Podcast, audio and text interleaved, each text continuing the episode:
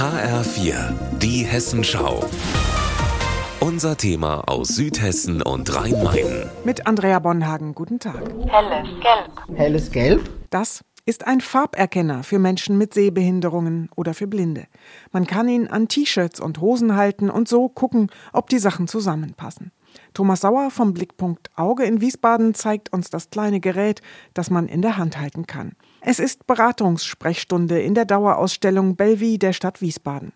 Es gibt noch mehr, zum Beispiel besprechbare Aufkleber für Dosen. Schwarzer Tee, Orange. Das ist das, was jemand aufgesprochen hat. Ne? Der hat auf das Etikett aufgesprochen, Kollege hier. Schwarzer Tee mit Orangenaroma ist also in der Dose. Ein Gerät, ähnlich wie der Farberkenner, spricht aus, was in der Dose ist, wenn man ihn an den besprochenen Aufkleber hält. Thomas Sauer, bei dem keine Sehkraft mehr messbar ist, hat noch andere Tipps parat, wie man Münzen erkennt zum Beispiel. Ein Eurostück, das ist mal geriffelt und mal glatt. Geriffelt, glatt. Also immer so in Abschnitte unterteilt. Es gibt auch spezielle Portemonnaies mit Fächern für jede Münzgröße, erzählt er.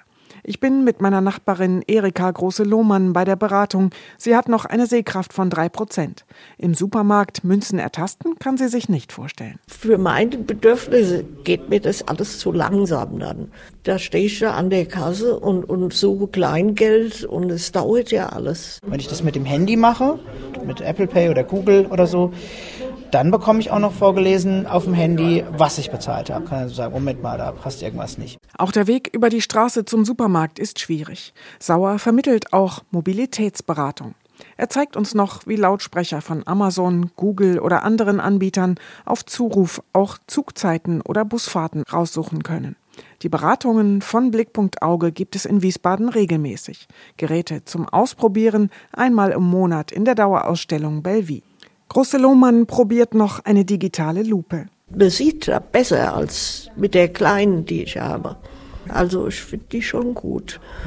Und der Herr Sauer hat ja gesagt, dass es auch die Kasse bezahlt. Den Umgang mit dem Lautsprecher kennt Große Lohmann schon. Alexa, sag mir mal, wie spät es ist. Es ist 16.20 Uhr. Andrea Bonhagen, Wiesbaden.